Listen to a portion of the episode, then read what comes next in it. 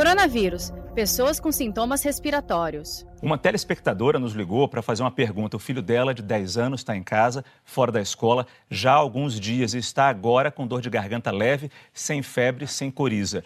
A mãe pergunta uh, se ela, a mãe, deve ou não se isolar, ou seja, se ela pode passar alguma doença para alguém.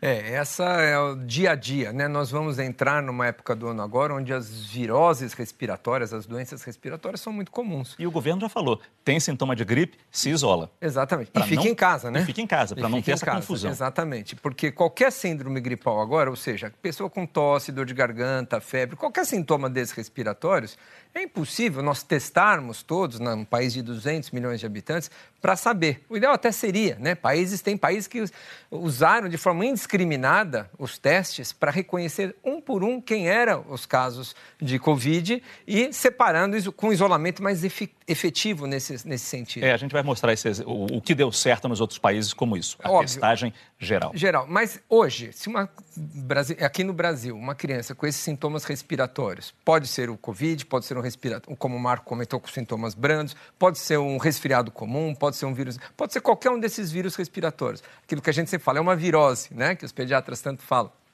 É uma virose, provavelmente uma virose respiratória. Recomendação: está bem? Não vá à unidade de saúde. Não precisa levar o seu filho num ambiente onde está contaminado, onde tem muita gente doente. Fique em casa como ficaria há um ano atrás, quando não tinha Covid. Mas, doutor Renato, especificamente nessa pergunta, pergunta. Da, da, mãe, é, a menina já está com sintomas. Perfeito a mãe também tem que se isolar? Não, se ela não está. É, o ideal seria, né? Que o ela, ideal seria. O ideal seria que ela ficasse em casa e, obviamente, ficasse.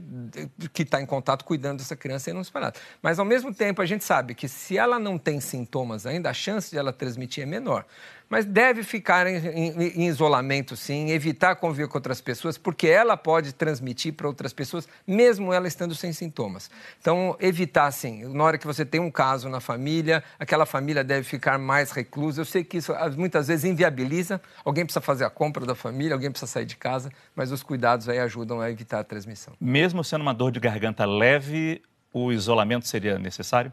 A gente pede para isolamento na síndrome gripal, que inclui febre, eu, tosse, eu, coriza, sintomas respiratórios. Uma dor de garganta com estado geral bom sem febre, eu acredito que não é o caso. Saiba mais em g1.com.br barra coronavírus.